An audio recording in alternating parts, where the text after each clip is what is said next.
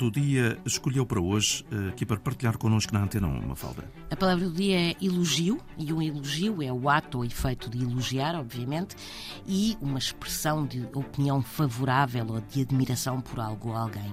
Ou seja, um elogio é algo pangírico e de louvor, um aplauso é também um elogio. E curiosamente a palavra vem do latim, de eligio, que remetia para epitáfio.